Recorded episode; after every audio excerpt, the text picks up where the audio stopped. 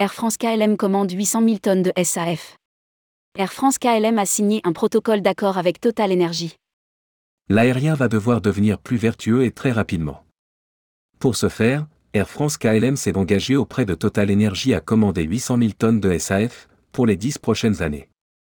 En France, l'aérien consomme chaque année 7,1 millions de tonnes de kérosène. Rédigé par Jean Dalouse le lundi 5 décembre 2022.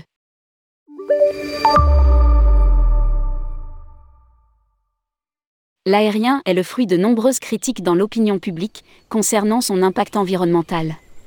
Le secteur n'aura d'autre choix que de devenir vertueux et très rapidement.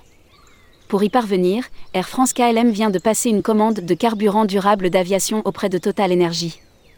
Le protocole d'accord prévu sur 10 ans prévoit que le second, Total Energy, produise pour 800 000 tonnes de SAF au premier nommé, Air France KLM. Les livraisons sont prévues dès 2023. Le SAF sera utilisé pour les vols au départ de la France et des Pays-Bas.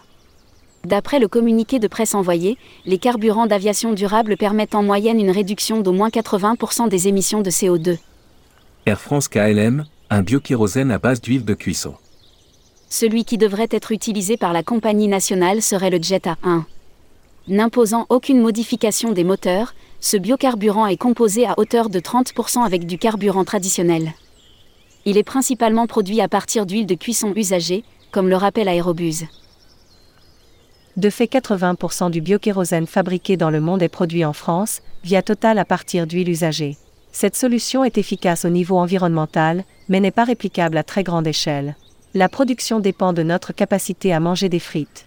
Nous expliquait Marc Delcourt, le cofondateur et DG de Global Bioénergie. Ce protocole d'accord signé avec Total Energy est une nouvelle pierre en faveur de l'émergence d'une filière française à même de répondre aux besoins des compagnies aériennes, étape indispensable pour réussir la décarbonation de notre activité nous continuons d'accélérer nos efforts pour réduire au plus vite l'impact de nos opérations.